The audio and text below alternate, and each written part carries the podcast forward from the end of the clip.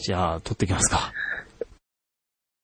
はい、お願いします。よろしくお願いします。じゃあ、はい。いつも、いつもはだいぶ僕の同年代の人と話してたりするので、自己紹介結構省き目でいくんですけど、古川さんは、はい、あ、いや、僕はやります。お願いします。はい。今、はい。あじゃあ、自己紹介からしちゃっていいですかね。はい。えーっとですね。えーっと、え古川陽介と申します。えーっと、日本 Node.js ユーザーグループの今代表をやっております。はい。で、えーっと、まあ、JavaScript 全般だったりに興味、JavaScript 全般とか、あとはまあフロントエンドの React とか Redux とか、あとはそれ以外のまあネットワーク周りだったりとかにも興味あります。興味ある感じですね。HTTP2 とか、そういうところにも結構興味あります。えー、で、えーっと、会社では、えー会社は今、えーリクルートという会社にいて、そこの、えーシニアソフトウェアエンジニアうんうんというのをやっています。うんはい。そんなところですか？はい。シニアソフトウェアエンジニアっていう役職になったのっていつぐらいですか？ああ、その上は去年の、えーっと、10月ぐらいですね。入社して、まあ、半年ぐらい経って、そんな感じになったと。なるほど。なんかあのー本社のリクルートテクノロジーズさんだけかわからないですけど、そのリードエンジニアみたいな職とか、いろいろ結構細分化されてるイメージなんですけど、えっ、と、あんまりリードエンジニアっていう役職としてはなくて、うんうん役職があるのは、えっ、と、マネージャーという役職があるだけなんですね。へで、ーちょっと特別枠でシニアなんとかっていう枠がある。うんうんうんで、えっ、と、僕は一応今、グループマネージャー兼シニアソフトウェアエンジニアをやってますって感じです、グループマネージャー。ど規模どれぐらいですか、それ？グループ自身は、まあでも、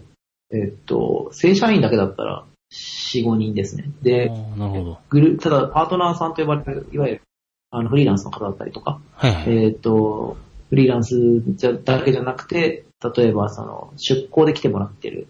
スタイヤの会社から出向で来てもらってる、入れると、10ちょいぐらいですかね。15、6人ぐらい。それってまあ、それぐらいのうに規模で、すね。そういう人たちの中にはい水地さんとかが入ってくるって感じなんですか、あ、あそうです。さんは完全にそうパートナー枠で一緒に働いてる感じですね。へえ、なるほど、なるほど。うんそれ、でも、あの、一つのプロダクトを作ってるっていう感じなんですか、それは。いや、えーっと、うちのグループ自身がそもそも、どちらかというと、えーっと、プロダクトに属するというよりかは、うん例えば研究開発で技術開、あの、技術開発したりとか、うんあとは、えーそれだけじゃなくて、えーっと、なんだろうな、えーっと、案件支援みたいな形で、うんえーっと、開発の難易度高いようなところの開発に参画しに行くとか、うーん。そういうことやったりとか、あと、育成とかもやったりとかしてる。まあ、いわゆると、いわゆる割とマルチタスクなうんうん部署なので、そのマルチタスクなことやる部署だから、えっ、と、一個のプロジェクトに全員がいるって感じじゃないんですよね。あの、うん全然みんながバラバラなことやってる。なるほど。え、で要は、その社内の開発基盤的なことと、その外部のその IT コンサル的なことのイメージっていうので合ってますか？はい、うんそうです、そうです。で完全に合ってます。うんうんうん。なるほど。でも結構、あれですよね。なんか、事前にこんな感じで話しましょうみたいなところはいも少し書いたんですけど、だいぶ古川さんのあの外部に出ていく機会っていうのが増えたように見えるっていうのが、そうなんですよ。まあ、あの、ありがたいことなのかもしれないんですけどね。うんうん。あの、一応その、今、さえっ、と、言ったグループのマネージャーをしてるんですけど、あの、研究開発系のグループのマネージャーをしてるんですけど、それだけじゃなくて、な広報とかも兼務なんで、で、広報とかで新しいこうネタを、あの、作って出していかなきゃいけない。ところもやっぱりミッションの中に含まれてて、でそうなってくると、なんか、えっ、と、なんだろう、古川さん新しいネタないですかとか。あの、なんだろう、さやっぱ、あと、まあ、リクルートもそうなんですけど、やっぱ、あの、業界全体的にフロントエンドがちょっと盛り上がってきているところもあると思うので、まあそこで結構、その、タイムリーに入ったところもあって、うん。割と会社からプッシュもされているんですよね。そういう形で。なんか古川さん以外にも結構登壇されてる方って増えてきてますよね。ああ、まあそうですね。あの、リクルートがこの前、えっと、リクルートテックナイトみたいな、あの、こはいう、シリーズ企画でカンファレンス提供してて、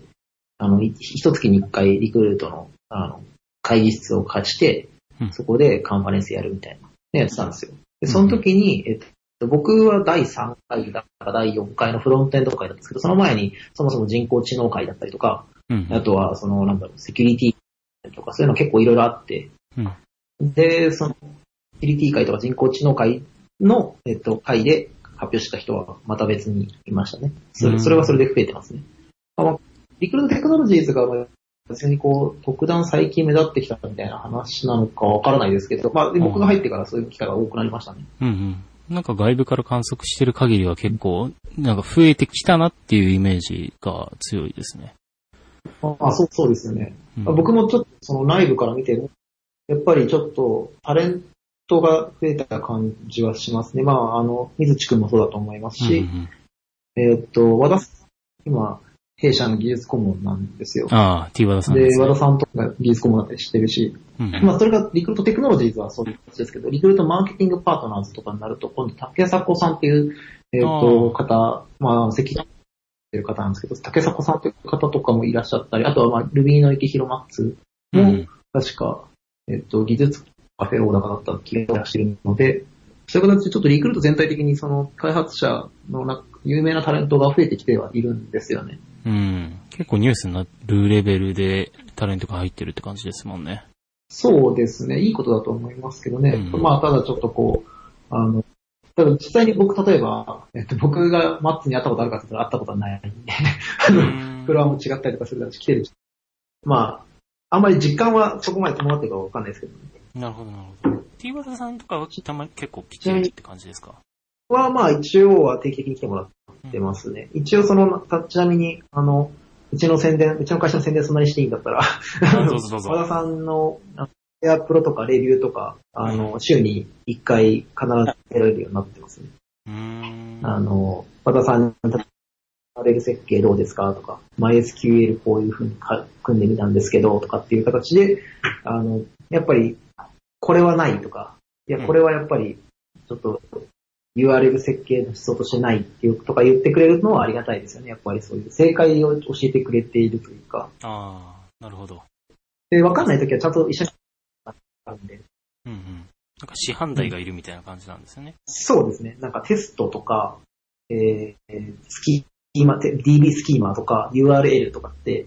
やっぱこうんう、プロジェクトを進めていく。だからこう正解があるならそれをちゃんとこう学びたいじゃないですか。なんかググって検索して見つけてとかでも、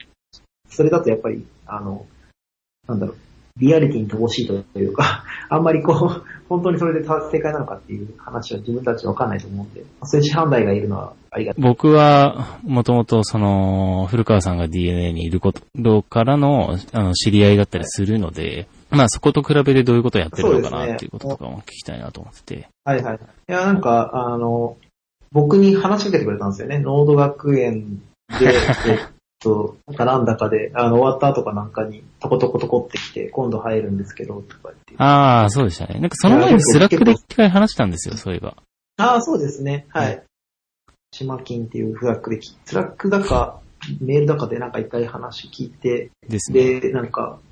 ええみたいな感じになって、で、そこからのつながりですよね。うん、ですね。まあでも、なんか、あれよあれよという間に、なんだか、ゴー、ゴーファーコンゴーコンの方で、はいあの、発表したりとか、めきめきとプレゼンスが上がっていて、やっぱりすごいなという気が。キュちょっとプレゼンス上がってないですよ。というか、なんか観測されてたんですね、それ。いやいや、ツイッターとか一応フォローしてるから、それはさすがに見てますよ。すげえなと思って。いやいや。見たことあるんですよあ、はいはい、どうぞどうぞ。ブロックチェーンとか、ビットコインとかやってましたっけ、やってました。前に。はい。あ、やってました。なんか、その辺の知見とかって、なんかこの前公開されてるの見たんですけど、はいはい。なんかまだ使い物にならないみたいなあ話だったような気がしていて。あ。まあ、でも今、若干流行り目かなって気がしてはいるんですけど。うん。なんかちょうど、その話、今いるあの、僕今、あの、グノシーっていう会社にいるんですけど、はいまあそうですね、ちょうど社内で話してて、これ何に使えるんだろうねとか、あとは、まあ、今までの技術と何が違うんだろうねって話をちょうどしていて、で、まあ僕は、そ、あの、一回カンファレンスで話した時に、まあ、イーサリアムって呼ばれるそのブロックチェーンの仕組みだとか、そこにアプリケーションを載せる方法だとか、そもそもどういうサービスで使えるんだっけって話をしていました。スタートが別にあれなんですね。ブロックチェーンで、例えばビットコインみたいなことやりたいとか、はいはい、えっ、と、チェーンでなんかこう、そういう仕組みを使ってなんかしようという話があるわけじゃなくて、ブロックチェーンっていう技術が先に先行されてて、そこで何ができるかみたいなのを調べる感じだったんですね。えー、っと、あの、ブロックチェーン自体っていうよりも、ブロックチェーンを応用したそのサービスが一個あって、で、それをちょっとあの、はいはい、まあ、解きほぐしてみたいなっていう心があったから調べたって感じですね。ああ、なるほど、なるほど。で、それがエテリウムはい、えー、っと、いや、イーサリアムっていうのは、あの、ブロックチェーンのその仕組みそのものだったり、イーサリアムコインっていうビットコインの代替だったりするものなんですけど、うん、その、それとは別に、えー、っと、IPFS っていう、その、分散の、えー、うん、ファイルシステムがありまして、えー、これがすごい面白いなと。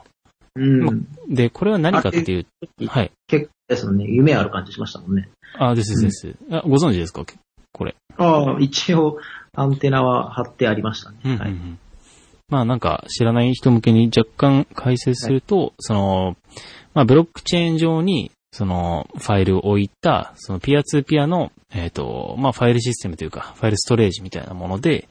うん。まああの、当人たちって開発者の人たちとか、あとこれを使ったこうアプリケーションスタックをあの、作ろうとしている人たちっていうのは、まあこれはいわゆるブロックチェーン上の S3 だよっていうふうに言ってるんですよね。うん。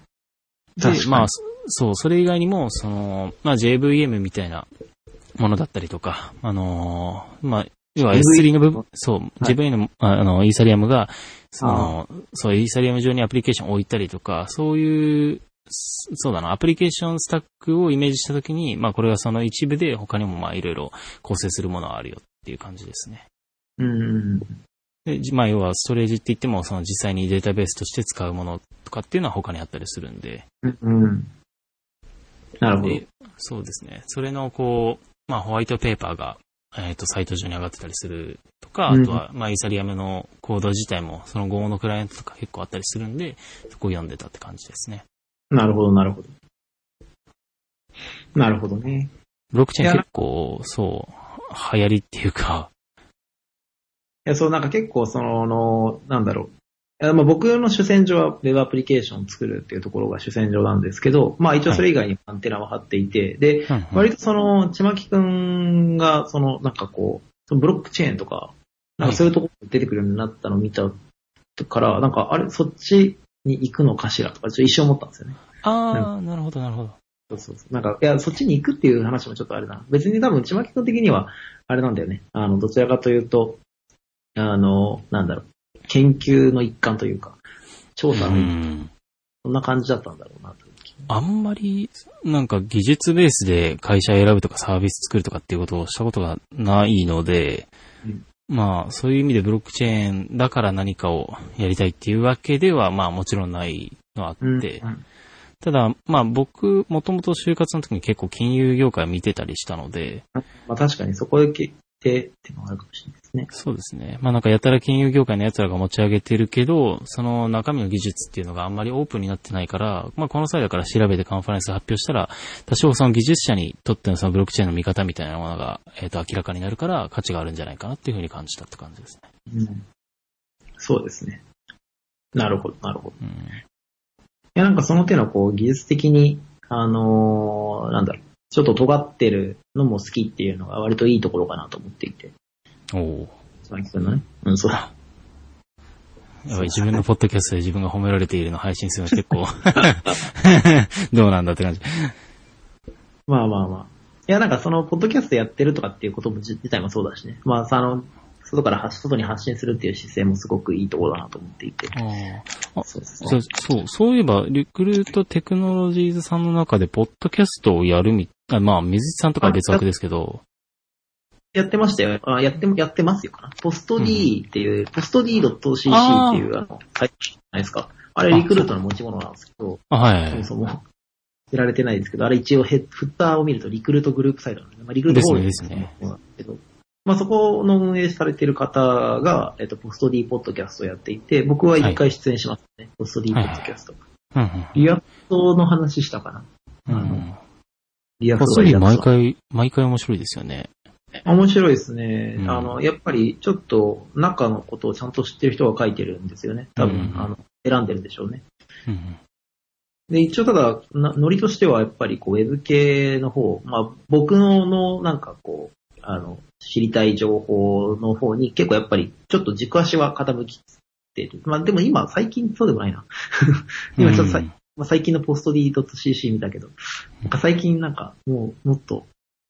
最速のハッシュテーブルみたいな話とか、それは結構、あの、ある、データ構造アルゴリズムというか、コンピューターサイエンスに近しいところが結構取り上げられてますよね。多分興味が、一時期ウェブ系だったって感じですね。あの、中の人に興味がやっぱり、あの、寄っちゃうとは思うんで。うんまあでも、あの結構ガチのあのエンジニアの方がちゃんと、あの、なんだろう、記事選んでやってるんで、まあ、うんうんあの、プログラマーにとってはこういう記事があるのはすごくありがたいはありがたいですよね。うんうん、まあ、で、その、そのポスト D のポッドキャスト一回出たんですけど、僕が出ポ出たポッドキャストが最終、今のところ最終回になっていて、2016年の9月ぐらいなんです。1年ぐらい経っちゃうんだけど。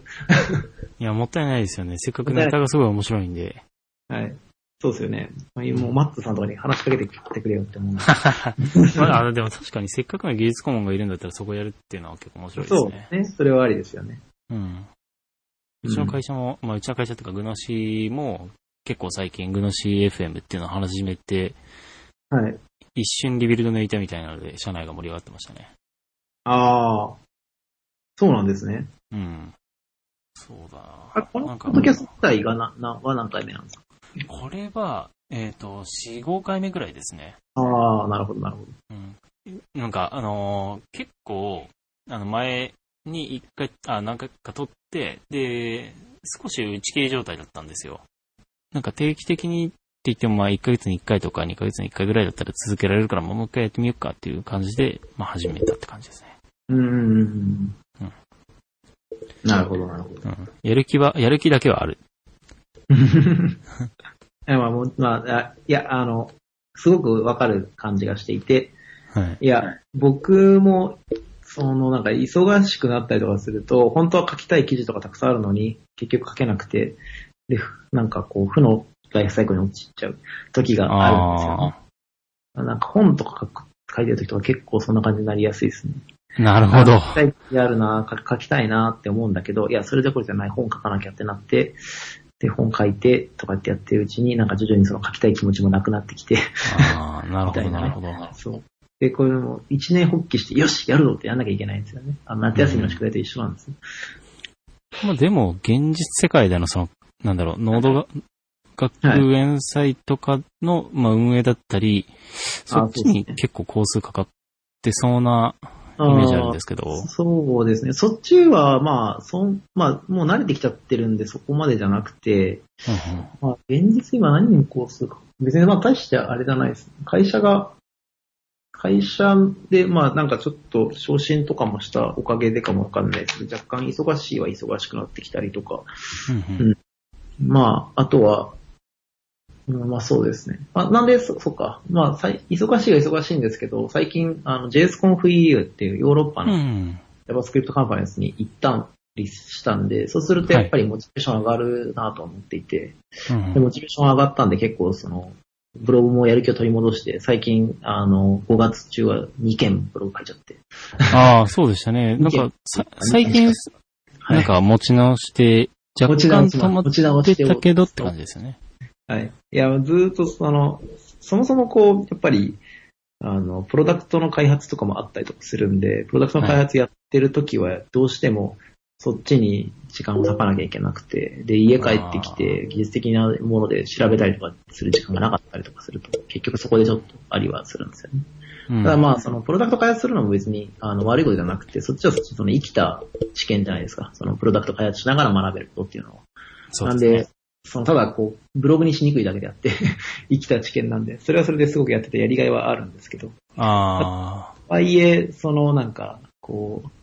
公開できる情報と公開できない情報もまた別にあるんで、なかなか難しいですよね。まあ、やってる最中はもう、もうほんとヒーヒー言いながらやるしかないっていう感じ。まあ、忙しい。あ、なんでそんな感じですよ。全然僕は結構多分時間は取れてる方だとは思っていて。あ素晴らしいですね。いや、でもいや、古川さん、結はい構大変、大変じゃないですか？まあまあまあ、いろいろと。まあ、まあなんか多分全然すごい子育てとか楽しそうなイメージを持ってるんですけど、あの、古川さんの家庭がってことですね。いや、どちらかというとそこまで子育てを、にコミットできてない。コミットできてない。はい。もう本当土日のどっちかはやるけど、なんかたまに、この前とかも、とあの、カンファレンスとか入っちゃってるといけなかったりとか、結局カンファレンス行ったりとかすると、まあもう、向こうにお任せきりになっちゃったりとかしてますね。まあまあまあ、まあまあまあ。うん。まあ、一応その、向こうとしては、奥さんとしては、どちらかというと、子供子育て楽しいみたいなんで、まあそこだけあれですけど、まあ僕は全然コミットできないですね。申し訳ないことに。いや、でも難しいですよね、実際。結婚してまあ子供が生まれて。いやでも、例えば、ホカッチャさんっていう、まあ、あの、僕と同じ、あの、なんか JavaScript 書いたりとか Ruby 書いたりとかしている、今のクックパッドの、えーえーっと、クックパッドにエンジニアの方がいるんですけど、はいはい。そのホカッチャさんとかは、もうちゃんと朝8時とかに出社して、夜5時とかに帰って、で、全部子育てにもフルコミットでやってるって言ったんで、もうね、もうね、もう無理ですよ。そっちの方が振り振り付けていつも謝ってます。めっちゃ怒られるんですよ。その、あのー僕と、には同年代ぐらいの、まあ、パパエンジニアとか、あの、いろんなエンジニアの方々から、何やってんだと。技術力じゃなくて、その、イクメンスキルみたいな方を高めていった人が、まあ、そうそうそう。まあ、その人はね、ちゃんと、まあ、だからこう、人間としても体制されてる方がね、エンジニアとしても体制されて、人間としても体制されてる方から、もうめちゃめちゃ怒られるわけですよね。完全にイクメンに対してなんか萎縮してるじゃないですか。ごめんなさい、ごめんなさいっていつも言ってる。そっか、まあ。でも、あれですよね。そういうタイミングで会社を移って、で、まあ、やることなすこと変わるっていうのは結構チャレンジングではありますよね。ですね。あでも、まあ、面白いは面白いですけどね、今、本当に。うん。なんだかんだ言って、やっぱり、えっと、会社変わったことによって、まあ、役割も増えたし、それで、ただの一プレイヤーじゃなくなっちゃったんで、一プレイヤーじゃなくなっちゃったことがきっかけで、まあ、いろいろ逆に言うと見えるところもあって、例えば、まあ、グループマネージャーになると、まあ、マネジメント研修とか受けるわけですよね。はいはい。そういうのを見てると、やっぱマネージャーって大変なんだなというか、今大変、今実際にやってて大変なんで、今までマネージャーすいませんでしたって 今。そう今プレ、プレイヤーの方がやっぱりある程度こう、なんか、自分でハンドルできるところもあるし、はい。まあ、プレイヤーって、あの、割とわかりやすくて、目標が設定されて、その目標に向かって、まあ、走る勝負みたいな感じのところあるんですけど、うんうん。マネージャーになるとその目標を設定してあげるところからにもなるし、うんまあ、それだけじゃなくて、やっぱり自分のキャリアのことを考えてればいいわけじゃなくて、メンバーのキャリアも考える必要ももちろんあるんで、まあね、こういう感じの話になっていきますよね。だから最近読んでる本とか、本当なんかマネジメントの本ばっかり、なんか観察えで、まあ、マネジメントの本、技術技術書ってずっとこう交互に読んでて、ーうんうんだんだんちょっとマネジメントの本、技術書って、マネジメントの本、技術書って読んでるともうなんか、うわーってなってきたんで、なんか一回漫画を挟むみたいな。何何読んでるんですか？漫画ですか？漫画ですね。漫画、この前あの、王様たちのバイキングっていう、ああの、なんだろう、えっと、ハッカーの漫画。あ、はいはい。あの、おすすめですよ。あの、読まれたことがあるかどうかわかんないですけど。なんかすごい評判いいけど、僕全然読んでなくて、ブラッディマンデーでハッカー漫画を満足したっていう感じなんですよね。あそのなんか、王様たちのバイキングは、その、Google の中の人とか、メルカリの人とかが結構関わってて、へえ。まあ、割とリアリティ、まあ、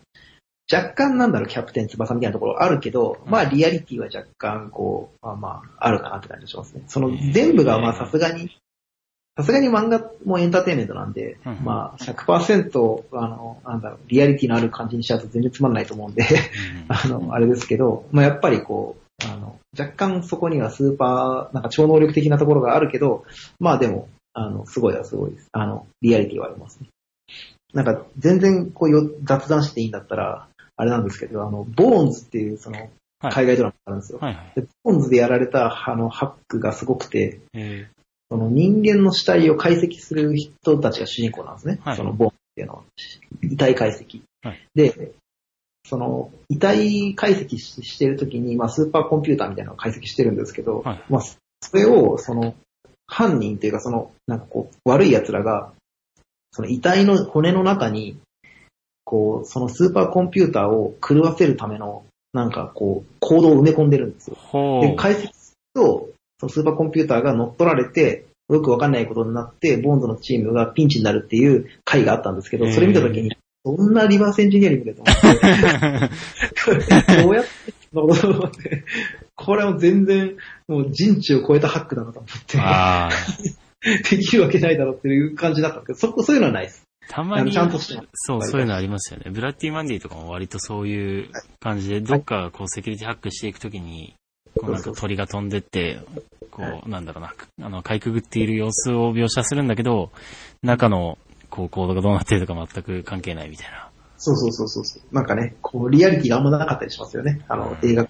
そういうのに比べるとリアリティはありますなんで面白い。面白いですね。こんな、え雑談でいいの？こんな。大丈夫ですよ。全然大丈夫ですよ。マジか。今まで本当よ読んでこなかったのなんか、表紙であんまり惹かれなかったからっていう理由だけなんで、ちょっと読んでみます、それ。そんなんで。ま あそんなもんですよね。うん。うん。か。あれですね。いつも大体僕がポッドキャスト出ると大体話してくれって言われるのが、あの、Node.js の最近の話とか、あとかの話なんですこんなずっと雑談して今結構久しぶりです。あ。なんか、だって Node.js の話って他で聞けるので。まあ、そりゃそうですね。確かに。てか僕がすごい気になってるのは、単純に僕の個人的な意見だと、古川さんは割とそのオープンソースにどれだけコミットするかとか、まあはい、自分のこう気になってる技術っていうのはどんだけ追い求めて、こうキャリアを形成していくかとか、そっちの方向性が強いタイプの方なんだろうなっていうふうに思ってい,、はい。て、はい。で、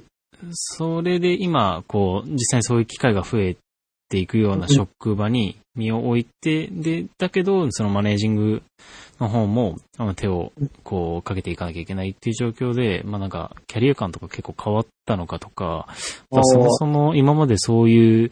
なんか追い求めてくるっていうことが、自分なりのエンジニアとしてやっぱ正解だったのかどうかみたいなのを今、どういう感想を持ってるのかっていう方が僕は結構聞きたいですね。うーん。なるほど。えっ、と、いや、えっ、と、まずその最初の、えんあの、なんだろう、キャリア感の話からすると、えっ、と、やっぱ、すげえ迷うんですよね。大体、まあ大きな会社とかだと、まあちっちゃい会社とかは多分キャリアもクソもなくて、うんまた自分で、えっと、一人で何でもできるようにならなきゃいけないっていうのは結構あると思うんですけど、うん。大きな会社とかだと大体よくあるのは、まあマネジメントコースか、エキスパートコースかみたいなのに分かれるんですね。うん。で、まあ、いろ、僕、今まで3社ぐらい登録したことあるんですけど、大体そうなんですよ。うんマネジメントに行くか、エキスパートに行くかみたいな。で、今たまたまリクルートでは、えっと、シニアエンジニアとグループマネージャーっていう、まあ、それは両方やってるってことですね。エキスパートコース、マネジメントコースも両方やってる。で、これなんか今までにあんまりなかった事例らしくて、へえ。まあ、古川が初めてって感じですね。僕が初めてなんですけど。で、まあ、まあ、とりあえずやってみようみたいな感じで、とりあえず両方やってるって感じですね。で、えっと、OSS は OSS で、まあ、好きな時間に調べて、好きな時間に回答してみたいなことをやる一方で、マネジメントはマネジメントで、まあ、例えば、この子のキャリアどうしようとか、うん。まあ、ミッションが割り当てられてるから、それに対してどうやって人をアサインするかとか、うん。そういうことを考えるっていう、まあ両方やるんですけど、まあなんか両方やってみて思ったのは、あんまり両方やってる人ってそこまでいないから、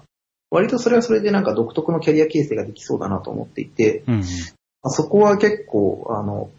もしかしたら、あの、当たれば強みになるわけですよね。うん。で、まあそれはそれですごく価値のある強みになるかもしれないから、まあ両方やってみようかなという気は、今はありますって感じうです。ん。まあ、もともとマネジメントやったことなかったんで、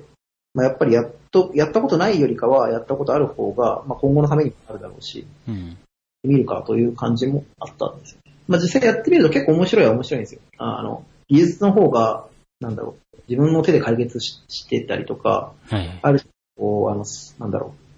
う、なんだろう、プロダクトが出来上がったりとか、すごく楽しいんですよね。なんか物を作ったりとかするしてるしたりとか、今までできなかったことができるようになったりとかって楽しいんですけど、なんかマネジメントはマネジメントで、技術で解決できること多分、全体のうちそんなに多くなかったりもして、うん。そうじゃな人とか、なんだろう、マネジメントとかで解決できること、まあ組織とか組織とかで解決できることうんとかの方が割と多かったりもするんですよね。まあ、あの、なのでまあ、技術だけでやっていくっていうよりかは、まあちょっとマネジメントにも片足突っ込みながらやる方が、多分、なんか、僕なりのキャリア形成っぽい感じはしたんですよね。まあわかんないですね。あ のいそんなこと言っておきながら、何何年何ヶ月か後には、あやっぱりエンジニアずっとやってます、みたいな。ないけど、まあでも今は割と、そうですね。割と独特は独特ですね。エンジニアだけど、その、なんか、ここまですごい詳しい、まあ、あマネージメントだけど、ここまで詳しいっていうのもないし、うんうん。エンジニアだけど、マネジメントにも、まあまあ明るいっていうのも、まあ、そこまでいないしっていうところで。うんうんなるほど。うん、まあ、やって、やってみようかなみたいな感じです、今はだから。なんで、キャリア感に関しては、まあ、今は満足はしてますね。やってみて、やっていきですね。やっていき。やっていき。やっていきですよ。はい。で、まあ、そうですね。そういう感じなんですけど。まあ、あと何でしたっけ？聞きたいのって。それだけじゃなく。まあ、そのオープンソースに対して今までこうガンガンやってきて、はい。で、結果、まあそのマネジメントも、そのまあ技術の両方やることになりましたっていう今で考えて、まあそこが今、まあ楽しい、まあうん楽しいじゃないですか。そのはい楽しいっていう状況に至るまでにその道を歩んできたことっていうのが、まあ良かったのかなというか、そうですね。あの、うーん、まあ、ダイレクトに例えばマネジメントやりたかったらダイレクトにマネージャーになった方が多分楽しいのかもしれないんですけど、うん大体なんか別になんか、毎回、大体みんなそうだと思うんですけど、2、3年後どうなってたりとか、10年後どうなってたとか、今僕聞いてるんですけど、聞いてる立場だけど、聞かれる側からするとちょっと困るじゃないですか、いつも。ありますよ。3年後どうなってたりってなんか1年後のこととはよくわかんないなって毎回思うじゃないですか。はい。で、でも今僕は聞いてるんですけどね。まあそれ、その全般に 何年後どうなってたいのとか聞いてるんですけど。うんまあ、ともかくとして。でもそれ困るから、そんなに別にこう、ダイレクトにここにこうなりたいっていうふうに、べずっと思ってたわけじゃないじゃないんですよ。その目の前にある、例えば OSS だったら、僕の時は Node.js と IOJS とかの、まあドラマが昔あって、Node.js っていうのは昔フォークされて IOJS っていう名前に変わるかもしれない。で、Node.js と IOJS どっちを使ったらいいんだみたいな混乱があったところで、じゃあ中の人になって混乱をちょっとどういう状態か調べようっていうモチベーションがあったんですね、もともとう。んその SS のモチベーションとしては。なんでその混乱を抑えたいみたいな、そういうこう目の前にある課題をなんとかこうしたいっていう思いでしか基本的には動いてなくて、うんで、解決してきて、で、結果なんか新しい問題があったらそこにまた飛びついてやるみたいなことやってきただけであって、なんか、その今までやってきたことがこういう風な道のりに繋がってるって思ったことあんまりないんですよね。実はうんなんかみんなそうなんじゃないかなとちょっと僕も思っていて、うん。たまにその若手のエンジニアから、今後どうやって古川さんみたいになったらいいんですかねとか、なんかたまに聞かれて、まあありがたいんです。け どででも、わかんないですよね。あの、僕も別にこうなろうと思ってなったわけじゃなくて、どちらかというと、たまたまが結構多くて、代表になったのも、そうですね、代表になったのも多分たまたまだと僕思ってるし、うん。あのそのリクルートで GM になれるようになったのも多分なんか、たまたまだと思ってるんで、うんある程度その目の前にある課題みたいなのをちょっと解決してきたからなのかな、みたいな感じもちょっとするんですよね。あの、なんか似たようなことを昔、あの Linux を開発したリーナス・トーバルスが言っていて、はい。あの、いやなんて俺は考えたことがないと思ってあの、TED っていう、えっと、プレゼンする、はい。番組っていうのあの、ありますね。あるじゃないですか。はい TED っていう。あの、あのプレゼンのところに出てきた人ってみんなビジョナリーというか、ビジョンを語るじゃないですか。はい。で、その、 Linus がその TED に呼ばれた時の話だったらしいんですけど、 TED に来てもずっともう、あの、居場所が、居心地が悪いと。で、理由としては、その、俺はビジョナリーだと思ったこと一回もなくて、ノーマインドなことやってきたから、なんだとか言ってて、あ、かっけえと思って、へえ。かっこいいと思いましたね。まあ、あの、うんまあ、リーナスとかは本当、なんかちょっと口はちょっと悪いけど、まあでも、圧倒的にエンジニアリングのの人としてはまあ、21世紀を代表する人の一人なんだろうから、うん、やっぱりすごいですよね。そのなんか眼蓄がありますよね。そういう人からそういう、目の前にある問題から解決してきただけだ。うん。そっか。俺もかいつか使う、そう。結局まあビジョナリーではいあったとしても、その深掘りする力が足りなかったら、まあ成果は出せないし、うん、まあ、そうですね。実力が伴った上での、まあ、ビジョンがちゃんと描けるのが一番理想は理想ですよね、本当は。うん。まあ、ビジョンはな、まあ、ビジョンとか言ったとしてもなんかこう、まあ、それがどうなるかなんかわかんないから、まあ、まあでもマネジメントになるとビジョンも語れとか言われるんですよ。だからまあ、まあ、じゃないですよね。あそう結構ジレまあジレンマですよね。そうです。個人的に今持ってる課題設定としては、会社の中で持ってる課題設定は、うんと、リクルートのウェブアプリケーションってやっぱりそんなにこう洗練されてないというか、まあかなり古いですよね。1990年代ぐらいのやっぱりウェブアプリが多いかなというう気がん。まあやっぱり今はそういう感じでもないので、やっぱりリクルートのウェブを変えたいという思いがすごくあって、それにはまあ、あの、開発のやり方も変えたいし、えーうんそれだけじゃなくて、まあ使っているツールセットとか、そういうところも変えていきたい。例えばまあシングルページアプリケーションはその、の、あの、アイテムの一つかなという気はしてるんですよね。なのでその辺は、こう、その、まず道具を揃えるっていうのをうちのグループでやりたいなという気はしてはいますね。それがまあ会社の中での課題設定はこんな感じですね。うん OSS で行くと、最近は、まあ、Node.js で、この前 JSConf EU に行って、で、その前後で、あの、Node.js コラボレーターズサミットっていうのがあったんですよ。あの、うん Node.js コラボレーターが集まって、なんかいろいろ、あの、会議するとかいうのがあったんですよ。で、そこに行ってし、ちょっと初めて触ったんですけど、Node.js に HTTP2 のモジュールが追加されようとしていて、それが全然動かないってことが分かって、これ、これあかんやつやと思って、これ多分追加されないで終わるわと思って、で、ちょっとそこはちょっとなんかさすがになんか Node.js の開発盛り上げるためにもいろいろやっていきたいなと思ったんで、HTTP2 とかちょっとやってますね、今、Node.js の HTTP。もともと好きだったんで、ネットワーク絡みで HTTP2 の話とかうん。うんうんなんか HTTP2 スタディっていう勉強会があるんですけど、結構そこをとか見ると、あの、面白そうだったなと思ってずっと見てて。まあ、ジャックさんとかが出てるから、ジャックそうですよね。古川さんと結構近しいところにあるって感じですよね。そうですね。そうでもないか。まいや、いや、近しいや僕個人的には、あの、ちょっと近い方かなと思ってますね。あの、すごく、ういや、あの、僕が、その、ノードジェス行き始めたのも、ジャックの講演とか聞いてからなんで、へえ。よりだいぶ前に、ジャック、ジャックの方がやっぱりアンテナの感度がやっぱ高くて、うんで、僕、だいぶ前にノードジェスやったりとか、僕よりだいぶ前に Go を触ったりとか、で、僕よりだいぶ前に HTTP2 に注目したりと。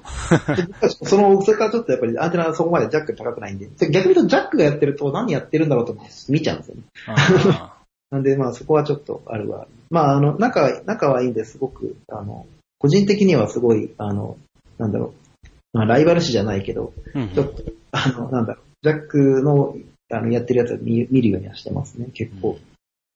まあななんで近いって言われるとそうかもしれないけど、それは僕が寄せてる可能性があります。あの、ジャックが、ジャックが僕に近いんじゃなくて、僕がジャックに近い近づいてってる可能性がちょっと。海外だと結構言語別にそういう人いますもんね。まあそうですね。うんなんだろう、やっぱり、ただ僕が一貫して持ってるのはやっぱりその、ユーザビリティとか、パフォーマンスみたいなところを上げたいっていうのはずっと思っていて、うんなんで結構全部それ絡みなんですよね。シングルページアプリケーションも、まあ、ユーザビリティを向上させるとか、パフォーマンスを向上させるための施策の一つだと思っているし、うん。うんまあ、HTTP2 もまあ今後のパフォーマンスを向上させるための一つだと思っているし、まあそういうところで、あの、ウェブアプリケーションのパフォーマンスっていうのをとことん上げていけるようになるにはどうしたらいいかってなってくると、まあ、えっと、昔までは例えばデータベースだったりとか、あの、その裏側だ、裏側ですよね。裏側を早くするってことで結構頑張ってたんですけど、最近はもう本当フロント側に結構ロジックが集中してきてるんで、裏側を早くするかっていうか、まあ、ネットワークをどうやって早くするかとか、そういうちょっとこう、あの、戦う場が、バックエンドからフロントの方に移ってきてるんですよね。ネットワークとフロント。なんで多分みんなそれを調べてんじゃないのかなという気はしてるんですけどね。なるほどなでも、なんか、そう、いろいろ聞いてて、はい。あの、さっき少し話あったと思うんですけど、まあ、なんだろう、バックエンドからそのフロントに変わってきてみたいなあれど、うん。そもそも、なんか、ノードのコミュニティで、その古川さんが台頭する前から、そのノード学園で実際その運営するまでって、そんなに長い時間かかってましたっけ？いや、えっと、僕が台頭する前というか、僕が代表になったのが2013年の12月、10 2014年ですね。なんで、えーそれより前とかだと、2011年にノード JS の日本ユーザーグループの、のえっと、発足会みたいなのがあったの。あき10年か11年かなそれぐらいにあって。あ。うんその時はむしろ2011年とかの盛り上がりはもっとすごくて、うん。うん一時期の、まあ本当にちょっと前の、なんだろう、今で言う、ラストとかエリクサーみたいな、ちょっと前の、みたいな、なんかそれぐらいのなんか、なんか、一時期もうな、猫も杓子もノード JS みたいな風な時期が2011年だと思うんだよな、その時が。11年ぐらいがそうで、で、例えば勉強会の開催した人数とかも、なんか、勉強会開催して15分でチケット売り切れたりとか、へえ。なんで、うん。で僕は結構最初の方からそこでやってて、あそういう、そのエンジニアリング活動をしたことがなくて、今まで。うんあもちろんエエンジニアはエンジニアだったんですけど、なんかプログラミングとかできるだけの人だったんですけど、なんかそういうふうに勉強会で登壇してみたいなのやったことなかったんで、やり始めたのは、まあ、11年、12年ぐらいからで、その、ノードが、ノード J 学園とかができてからなんですよね。そう、なんんか、そう、きすごい、古川さんに対して印象的なのは、その、古川さんが実際コミュニティにコミットしていった後からの、その、はい。なんだろう、プレゼンスの向上の仕方っていうのが、まあ他の人に比べてはるかに高いんじゃないかなっていうふうに、まあ旗から見てて思うんですよね。はい。なるほど。いや、なんか、それは、そのコミュニティに対してどうしたいとか、あるいは自分の中で、こう、まあ求めている要素っていうのがコミュニティに受け入れやすかったとか、そういう、なんか要素があったとか、自分自身で思ったことってありますか？ちょっと、まあ、なんだろうな。まあやっぱりやったことなかったんだけど、やっぱりやってみると楽しくて、で、なので、まあそういう形でコミュニティにフィードバックするのは結構楽しかったんでやってましたね、確かに。あの、情報発信すると、まあ何かしらリアクションがついて、で、それで、まあ自分なりにこう、調べたことがみんなの誰かの糧になってるっていう実感があったんで、うんそうすると、まあ、楽しくなって結構フィードバックしたくする。で、フィードバックしようとすると、インプットが必要なんで、なんか、アウトプットしようとするとインプットが必要なんで、インプットを求めていろんなことを調べる。うちにどんどん詳しくなっていくみたいな、そういう、あの、いいフィードバックが確かに、あの、Node.js の時とかはあった感じはしますね。で、まあ、それ、まあ、なんか、うん、そうですね。そういうふうに、あの、なんかこう、あ、次はこれ調べようとか、あ、次はあれやろうとか、週に1回はなんか出そうみたいな。ことで燃えてる時期は結構確かにあったかもしれないです。うん。自分なり、自分にしかできないってことを見つけたりとかすると結構それはあって、はい。僕僕のモチベーションはそこで上がったんで、なので結構それをやっていこうかなという感じで、うん他の人、そこまでずっとややれてるわけではなかったんで。うん。まあ、ただ、その外部の、まあ、はいオープンソースのコミュニティに貢献しようって言って、そっちに注力しだすと、まあ、なんか前、古川さんもおっしゃってましたけど、その会社でどう事業にコミットするかみたいなところとのバランスが取れなくなるっていうケースって、まあ、大いにしてあるじゃないですか。そうですね。そう、そこをコントロールするために何をしていたかとか、やっぱ結局それに対しての、まあ、プレッシャーじゃそうですね、プレッシャーじゃないけど、まあ、あの、自分の求める方向と、あの、ミスマッチしたところがあって、修正したとか、そういうことってあります？うーん、まあ会社と OSS の話でいくと、まあ、えっと、まあ最初の会社はそんなに別に OSS とかを別にずっと推してる会社ではなかったので、うんその最初の会社は、えっと割と僕が OSS をやるようになっってから、ちょっとミスマッチが発生したなってなったからは、まあちょっと別な会社に。まあそこでちまきくんの、まあ同僚になったわけだけど、前の会社で、その一個前の会社は、そこで、まあ OSS を結構、あの、押してくれてる会社だったんで、はい。ただ、とはいえ、まあ、OSS にもいろんな種類があって、うん僕の押している JavaScript とか Node.js っていうのは、その会社ではそこまでじゃなかったような印象を僕はまあちょっと受けたは、受けてたんだけどね。うん。まあ、なんで、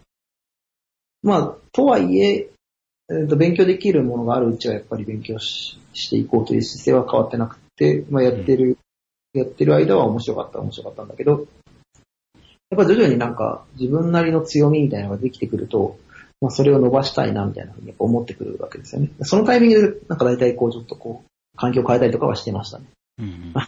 例えば、まあ、Node.js 使ってないっていうふうに、こう、昔は Node.js 代表なんですけど、Node.js 使ってないんですよねって言って、一笑い二笑い取ってた感じはあるんですけど、まあ、取ってたかどうかわからない。あなんかアイスブレイク的に使ってたんですけど、なんかだんだんだんだんなんかそういうなんか代表なのに使ってないっていう、なんかちょっとあれだなと思って、うんやめようこれと思って言わなくなって、で、むしろじゃあ使ってる、ちゃんと使ってるところに行った方が多分双方幸せだなこれはと思ったんで、まあそれはそういうとこタイミングでちょっと見直してはきましたよね。うん。Node.js とか使ってるところに行こうみたいな。うん。なんかそれって割と、まあ、組織に起因するものは大きいと思うんですけど、はい。その、自分がやってることを自制して組織側に合わせようとか、そういうことを考えたことっていうのはあったりしたんですか？あーうん、まあ、でも、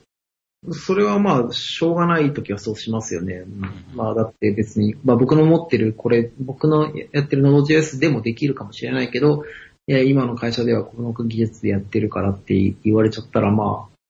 それはまあ、そうするしかないというか、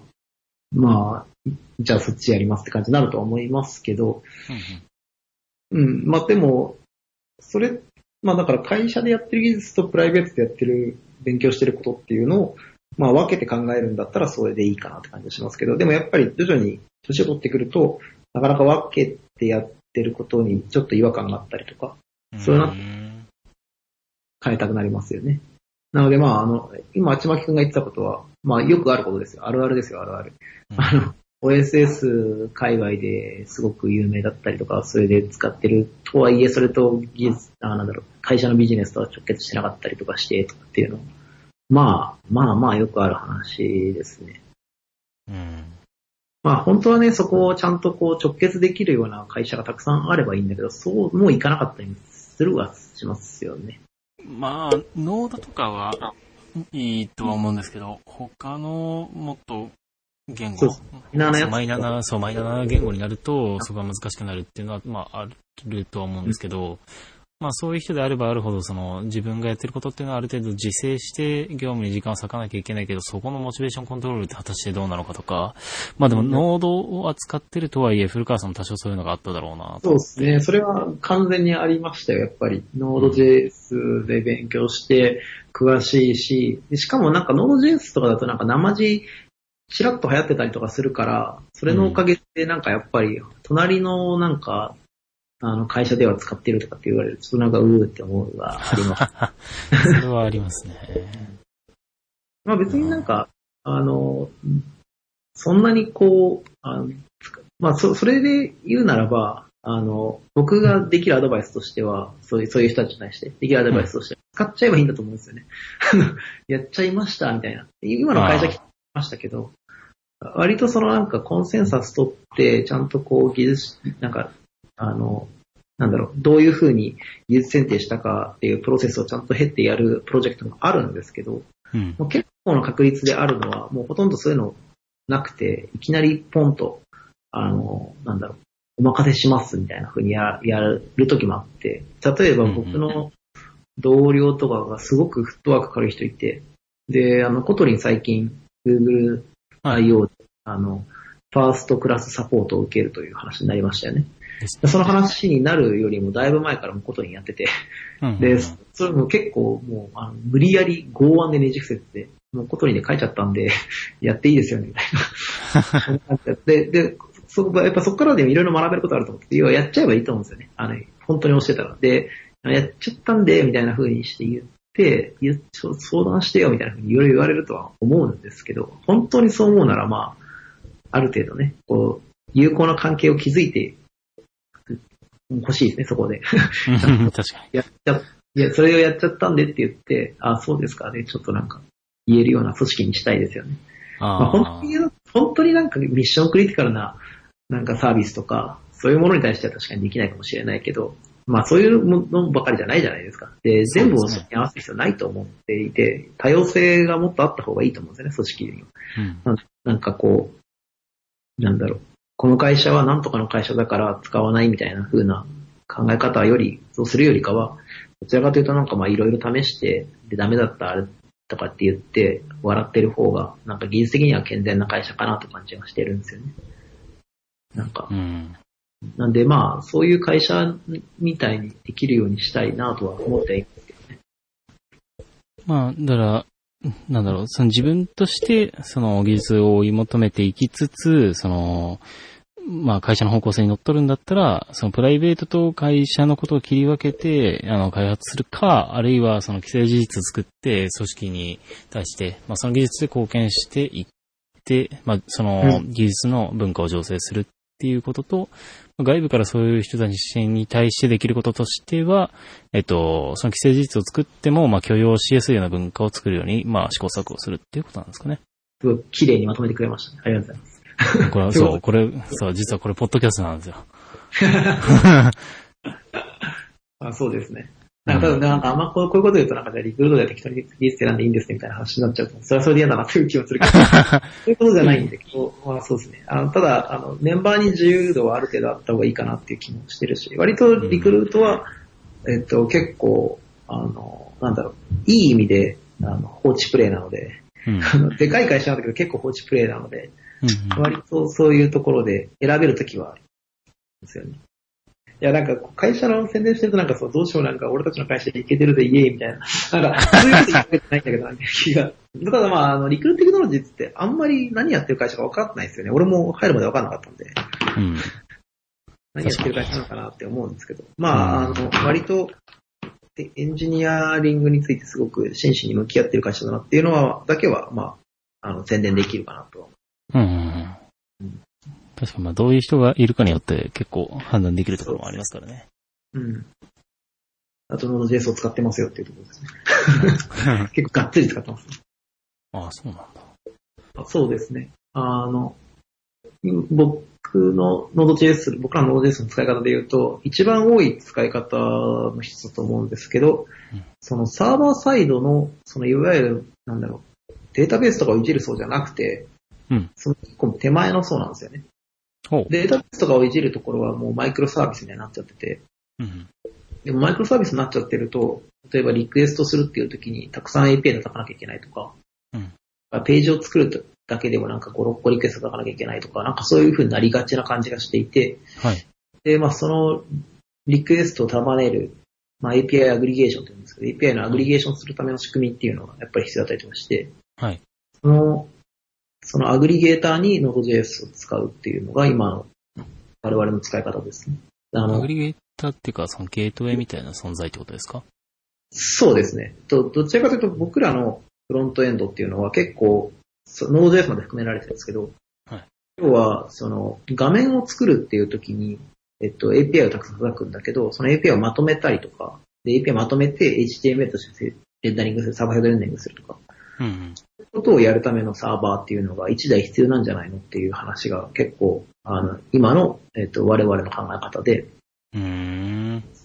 バックエンドフォーフロントエンドというらしいですけど、専門用語で BFF。バックエンドフォーフロントエンドと呼ばれていて、そのバックエンドフォーフロントエンドに Node.js を使うっていう使い方。でこれ別に僕らが始めたわけじゃなくて、うんえっ、と、Uber もそうだし、えー、Airbnb とかも、えっ、と、まあ、Airbnb はなんでですか。だだけど、まあ、BFF っていうアーキテクチャ取ってるのは Airbnb って取ってるし、うん。まあ、いろんなところで、あの、採用されているアーキテクチャパターンなんですよね。BFF っていうのは。で、それ自身は、あの、割と、あの、Node.js のユースケースにマッチしやすいと思っていて、うん。JS って、やっぱり、こう、あの、早かったりとか、ある程度こう、ゆるふわに使ったりとかする分には全然こう、あの実用に耐えるものなんですけど、あの、例えばデータを扱ったり、MySQL でデータを扱ったりとか、そうなってくると、えっ、と、MySQL でコネクト発行して、それがコールバックで返ってきて、で、SQL 分発行して、それがこう、ね、データで返ってきて、とか。で、さらに、それだけにとどまらないで、例えばトランザクション取ってとかってやると、トランザクション取って SQL 流して流して流して、全部その、コールバック、コールバック、コールバックやってなきゃいけないとかして、うん、なんか、ちゃんとした人が書けば見通しがいいコード書けますけど、まあ、あの、昔だと見通しが悪くて、コード、コードの。で、まあよくコールバックヘルとか言われたりとかしたんですけど、はいはい、コールバック地獄になっちゃうことが、まあまあまああったりとか。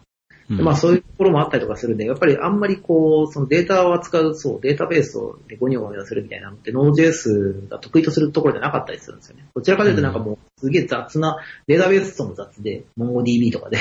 ボンってやバンって帰ってくるみたい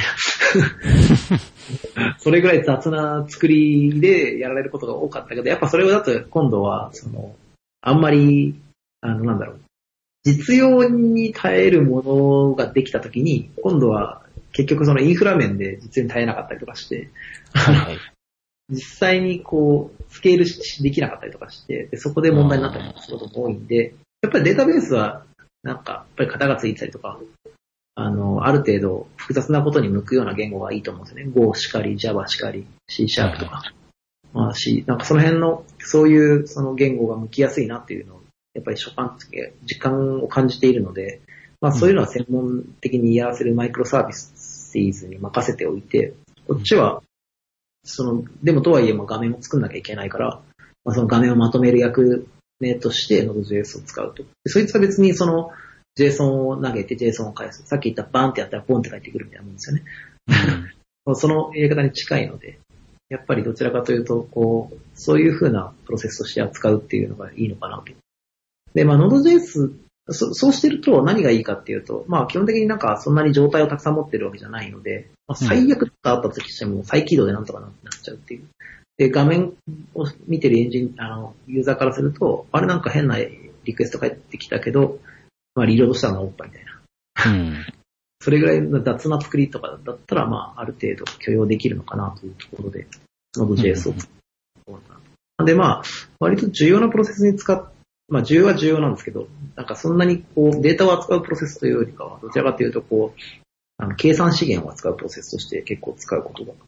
多いですね。こちらでは。まあ、その使い方が一番向いてんじゃないかなって気がしますけどね。あの、フロントエンドの人って JavaScript 大体書けるから、みんな JavaScript の多いですって書いてるし。うん。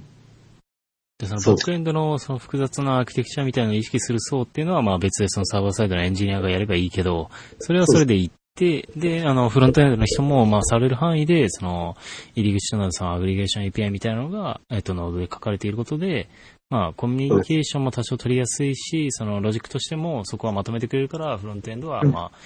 まあ、その複雑性をこう意識せず開発ができるって感じですね。そうです、そうです。あの、も、もろ同じ構成を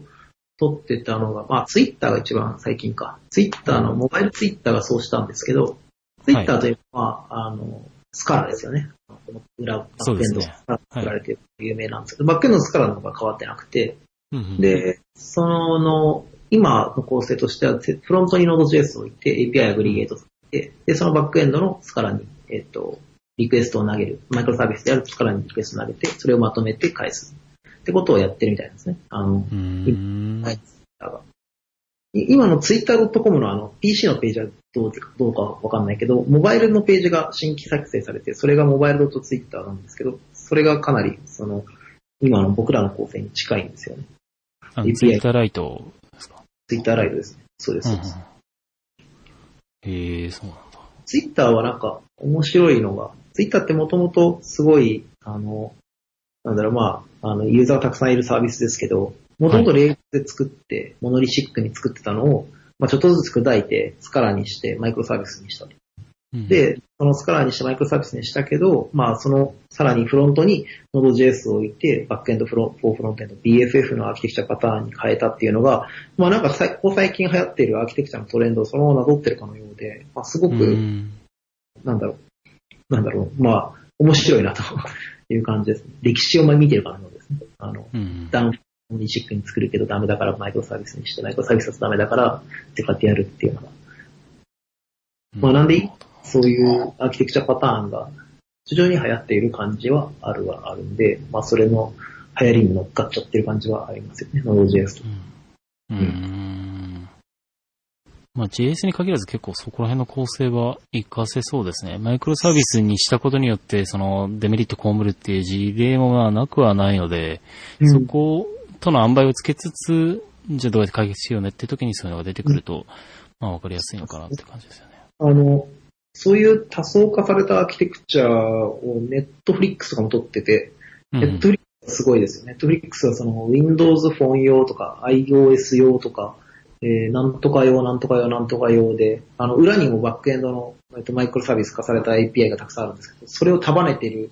BFF のレイヤーが、もうクライアントごとにあるんで、へえ。だから、そう、なんか、ネットフリックスでいろんなところから見れるんですよね。それこそ、あの、カーナビとかからも見れるらしいんで、あ、そうなんだそれ、そう、それぞれごとにこうちゃんと使い作り分けられてて、へカーナビえ。一応中でブラウザが動いてるらしいんですけど、カーナビのブラウザってひどいらしいんで、うんうんまあ基本的に 超昔のレガシーブラウザなんで、まあそういうのではなくて、とかっていう感じで作られてるみたいですね。いろんな、いろんなアーキテクチャで動かせるように、あいろんなクライアントで動かせるように、その、クライアントの差を吸収する層として、BFF で、UBFF いろいろ作ってるという感じみたいですね。無理やり一つのその API でその差を吸収しようとするんじゃなくて、もう API は丸ごと分けちゃって、で、まあまとめる作業はそのブラウザな、まあ、てかクライアントに最適化されたようにするって感じですね。そうです。うんそうです。あの、なんだろう。レストフルな API ってすごく、その、なんだろう。競技としてかあの分かりやすいんですよね。あの、はいメソッド、HTTP メソッドプラス URL でリソースを表現して、それを、まあ、作るのか、読み込むのかで、まあ、いろいろこうやっていくっていうのは、まあ、すごく分かりやすい API なんですけど、まあ、それとイコール画面直結しなかったりもするんで、まあ、はいそう、でも、じゃあってことで、クライアントに合わせてじゃあレストを上げていくかっていうと、それはそれでやりたくないじゃないですか。クライアントに合わせていろんなレストの返せるパターンを試そうみたいな風にやるのもちょっと厳しいかなと思っていて。はい。なんで、そこの間のいい感じに取ってくれるのが BFF なんですけど、まあ、まあでも、まあ、あの、ノーを言う人もいますよ。BFF に対して。まあ、うん BFF っていうのはレストをちゃんと学んでないからなんじゃないかみたいな。うんまあそういう話も一方であるとは思いますけど、ね、うん。まあそうかもしれないなとも思うけど、確かに。ちゃんとはやってるわけに。ただ、い言いたいのは結構クライアントが主戦場になってきてるから、サーバーが、えっ、と、なんか、超便利な API を作って返すっていうよりかは、クライアントが定義しちゃった方が早いんじゃないかなって気がしてるんですよね。うんクライアントが自分たちで API をたくさん呼び分けて、で、そこでページに最適なものにしていくって方が早いんじゃないかなって気が、うん気がする。だからそこで使うことが多いですね。その JSON-RPC か、その REST かっていうところで結構周りで相談したりするんですけど、そういうんじゃなく、まあそういうのを要はなんか変にその同居させるんじゃなくて、その BFF っていうレイヤーを1個挟むっていうところで、ああ、そうですねク。ライアント最適なところは割り、あの、もう割り切って、で、後ろのレストはまあ、できる限り担保していくっていうんだったらすごい綺麗な感じがしますよね。そうですね。あの、そういう風に作るぐらいが、まあ、そういう風に作る方が、まあ、こっちにはあってはいるんですけど、例えば逆に、えっと、例えばまあ、GitHub とかの人たちっていうのは、はい。えっと、GitHub は、あの、なんだろう、世界中から使われるレストフルな API ですよね、うん本当に。うんだから、どんなクライアント作るかなんて、こっちが想定 GitHub は想定できないわけですよね。うん。そうすると GitHub 側でなんか BFF を作るなんてことは、まあ、基本的に考えにくいというか、うん。クライアントがどどう叩かれるかはそっち側で決めてくれっていう話になってくるんで、まあうんなんでまあそこでこう、クライアントの人たちが BFF を作るっていうのが僕の、僕のた、僕のアーキテクチャの回ですけど、うん。そうじゃなくて、例えば、えっと、GitHub はもう一個、もう一個回を用意してて、うんえっと、GraphQL っていうのは、そういうためのものなんですよね。GraphQL はだからその、バルクでリクエストを投げられるとかそういう仕組みを持ってるんで、うん。あの、API を束ねることができるんですね。その、うんで、それが、まあ、あの、この、昨日かな、グラフ QL 東京とかっていう、あの、ミミートアップがありましたけど、うん。まあ、なるぐらいちょっと流行ってはいるっていうところがあって、まあなんで GraphQL が、そのレストの中継になるような話になってくれば、またちょっと数性は変わってくる気がしますけどね。GraphQL でも全部やっちゃえ。く、あの、サーバー側がその束ねることの責任を持つんじゃなくて、クライアント側が、えっ、と、バルクで投げられるような仕組みを持ってるから、とはいいうこ。とですか？あ、えっ、と、くサーバー側がその責任を持つんだけど、クライアントを想定できないサーバーもいるじゃないですか。そのグラ、GitHub がまずその典型例ですけど、はい。GitHub とか、まあ、要は世界中から使われるような API として作ってるパターンの時。うんで、前 DNA、まあ DNA って言っちゃった。えっ、と、前職だった時は JSONRPC とかも検討してた方がいましたけど、確か多分そそれもそういう流れなんですよね。もう、あの、えっと、前職の、まあまあまあ、で DNA では、モバゲを作ったりとかしてたと思うんで、モバゲはもう、もろ、あれじゃないですか、レストフル、はいその、クライアント想定できないですよね。どう叩かれるかってゲームによっちゃうから。だから、それを想定して、その、なんか、レストフルな API を設計を曲げるとかっていうのは別に基本的には考えにくくて、うん。でじゃあどうするかっていうと、でもバルクで投げたいよねっていうケースは、ひもうすごく頻繁に起きるだろうからってことで、まあ結局やるのは、そういうふうに、こう、あの、バルクで投げられるプロトコルを定義すると。で JSONRPC しかり、GraphQL しかりと。なるほど。で、まあそういうふうにやってあげるケースもあるはあるんだけど、それよりかはもう割り切って、もうサーバー立てちゃえばっていう、クライクライアント呼び出す側でサーバー立てちゃえばっていうの方が、なんかこう、あの、尺には合ってる気がするんだけど、まあ、それをどう捉えるかっていうのはまた別な話ですね。まあ、でも、なんか実用に頼る範囲ですごいスッキリしてるとは思いますけどね、それ。あまあ、そうですね。まあまあまあ、今は、今はまあ合ってる感じ。あ、今はまあ。そう。で、まあ、一旦まあそうですね。うーん。あ思いがけずなんか真面目な話しようと。いや、いいんじゃないですか。あでも最後結構割と僕のしたい話もできたし、まあキャリア間の話とかって、そ、そっちの方が聞きたい感じだったんですかね？割まあ、そうですね。僕個人としてはそうですね。てか、はいはい他で聞ける話聞いてもって感じですし、NPM のバージョン5が出ても、まあ、それはそれでって感じなんで。じゃあ僕の聞きたいのはキャリア。なんか最近そういう話多いんだよね。お、いや、なんかそう、最近なんかわかんないけど、なんか、なんかワンオンワンを設定されることがあって、お社内、急に、あの、飲みに行きましょうと。ワンオンワンで。はいはい。で、で、行くと結構そのキャリアの話だったりとか、あの、話聞く時があって、それ、なんか5月ぐらいに3回ぐらいあって、なんか、俺これ流行ってんのかなと思って。完全にハイクラス人材ですよ。いやいやいや ぼ僕に対してなんかまあ、まあまあでもまあ、一応こうある程度話をしたけどね、今、今言ったみたいな話、ちゃんとちょうど。多分別にそうなんか有名になりたいと思ってなったわけじゃなくてっていう話をした気がしますけうど。ん。まあでも、うん。まあ悩悩めるな、悩悩めるに越したことはないし、僕ができることは確かにその悩みに対してなんか、僕はこうしてきたよみたいな、こう、そういうアドバイスしかないんで、あの、まあ有効活用してほしいですね、若者には。本当で、その、え今のうちの和田さんの口癖の一つなんですけど、はい。あの、やっぱり Web アプリケーションの開発する人材ってどんどんどんどんすごく増えてきているんですけど、はい。で、まあそこで増えてきてはいるんだけど、やっぱりこう、あの、そうなってくると何が起きるかっていうと、やっぱこう、若者からいかに学べるかなんですよね。あの、自分たちができるその老害トークとか昔の知識っていうのは、まあそれはそれでその若者に活かせるところもあると思うんだけど、そうじゃなくて若者からいかにこう吸収できるかっていうところが重要なんだっていう、いいつも言ってくれてるんですよね、和田さんは。なので、すごくそこはあの学ぼうと思っていて。なので、そのためにはまあ僕らも結構こう研鑽積んでいかなきゃいけないし、僕らも提供できるものがないといけないかなと思っていて。僕らは僕らでアウトプットするけど、若者からも先生学び学びに行きたいなという、いう姿勢でございます。真面目なこと言ってしまった。いや、でもなんか、今、学校でラズパイいじったりとか、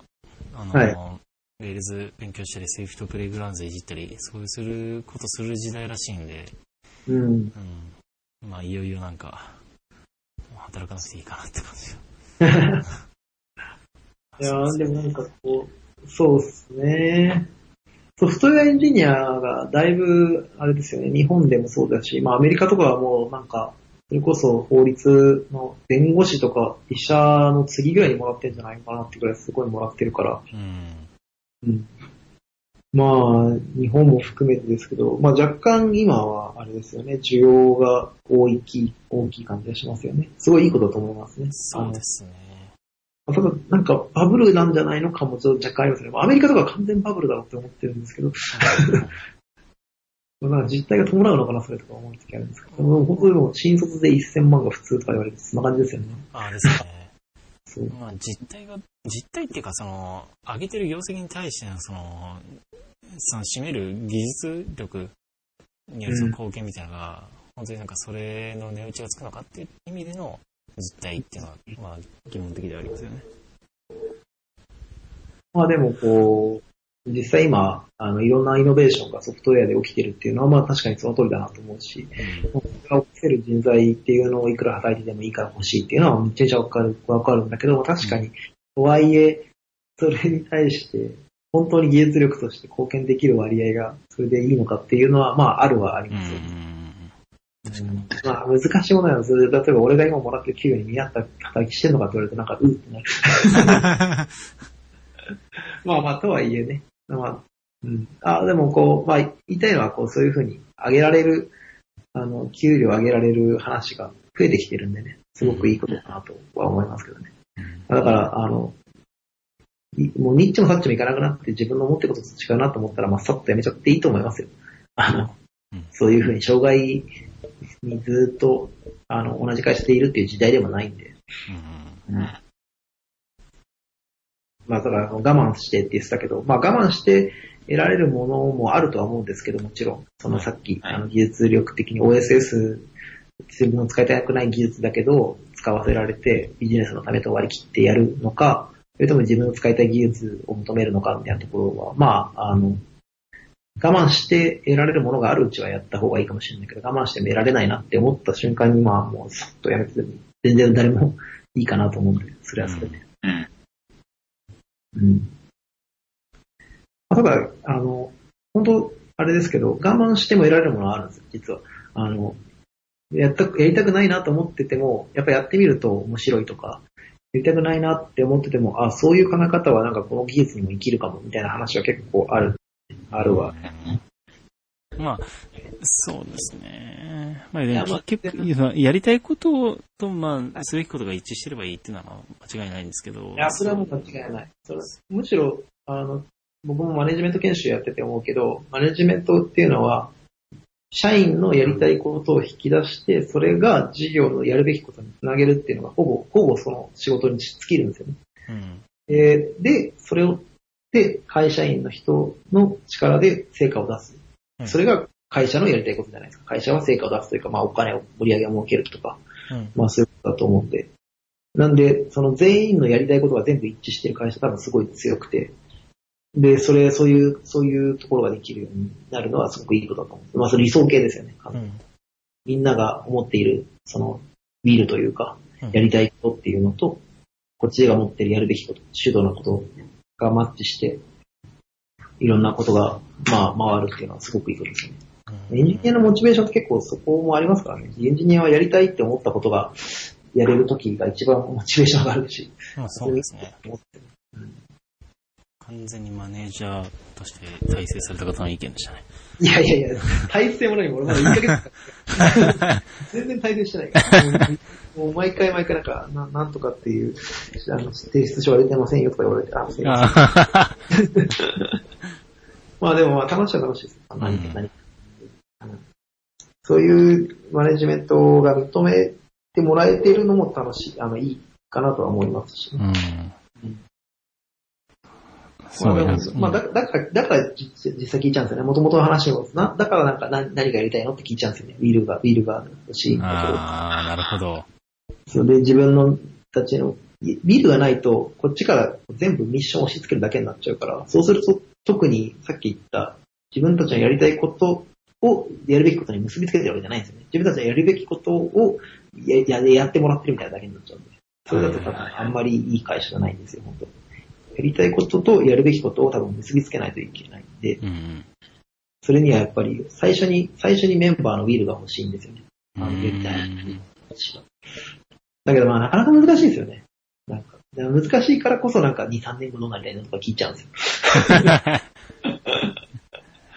いやー、まあ遊んでく浮かびにくいですけどね。本音、本音としては。まあ、確かに、その、ウィルを提示するっていう意味だと、その、問われる側にもある程度の責任があって、まあ、その結果、いい文化が醸成されたらいいよねっていうのはそこまでもちろんの、まあね、課題が話じゃないですけど、まあそうです。そうですうん。まあ、なんか、多かれ少なかれ、例えばこういう風になりたいなみたいな、ロールモデルとかもあると思うんでね。そういうのは確かにちょっといろいろ聞いてますね。うやって手を変え、品を変え聞いてますね。うん。なかなかね、古川さんみたいになりたいんですって言ってくれる人はいないんですけど。いやいや、ワンオンワンいっぱいあるじゃないですか。え？ワンオンワンがいっぱい設置されてるってことはもうなりたい人がいっぱいってことですよ。確かに。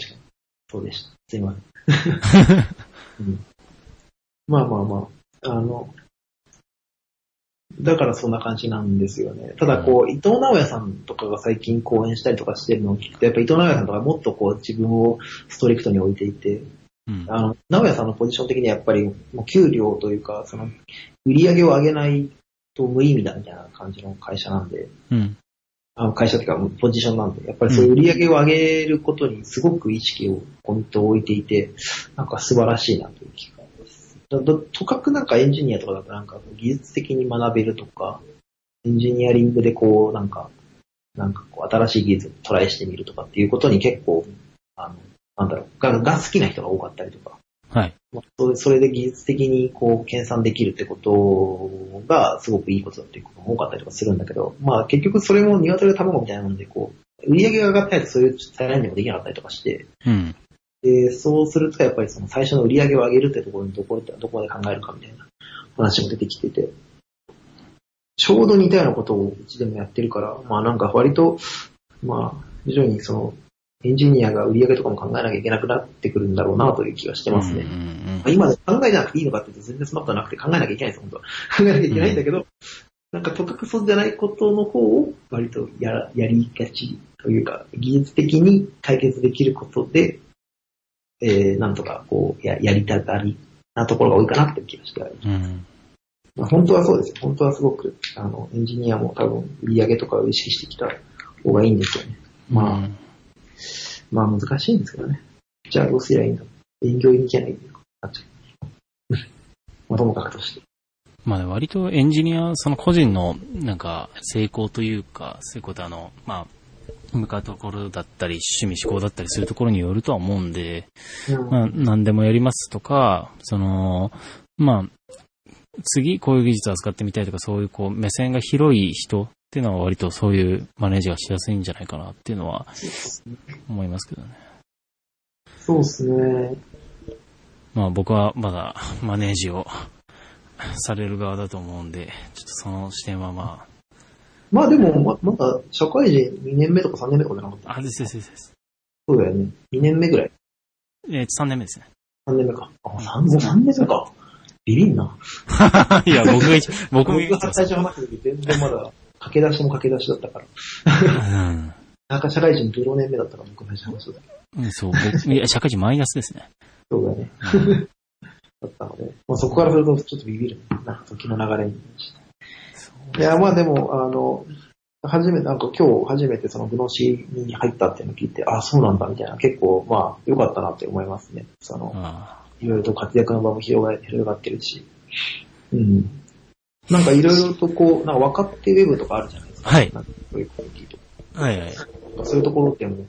発発言してたの見てたような気がしたんだけど、最近は出てないのかな？えっ、と、若手ウェブとかでは話してないですね。もっと、その技術コミュニティの方に対して、特に Go に対して、あの、コミットをしていきつつ、まあ、だったらまあ、グノシーさんはかなりゴー使ってるしね。ですね、ですね。前もツイッターさんがめちゃめちゃ使ってるから。あやまさんはそうですね。もうだいぶ近しいところにいるんで、うん。うん。あの結構、業務では Swift と Go をん書いてるので、まあ、割と両方やりたいですっていうのとか、まあ実際やってますっていう感じですね。もうなんか新しい部署って感じです。新しい開発って感じがしますね。ですですです。なので、あの基本的に、まあ新規の事業をやっていくって感じですね。うん、いいですね。すごくいいことだと思います。やっぱり、なんかをリリースするっていうのが一番勉強になりますからね。その勉強会で発表するとか、なんか、あの、なんだろう、勉強会で発表するとか、なんかそういうことはそれでそれで勉強になるんだけど、ブログ書くとか。でもそそういうことよりもやっぱりなんか作って、なんかそれをリリースさせるとかの方が、ね、生きた技術なので、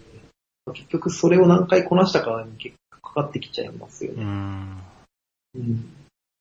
で、まあ、その機会が多い会社の方がいいとは思いますけどね。あその、うですね。うんリ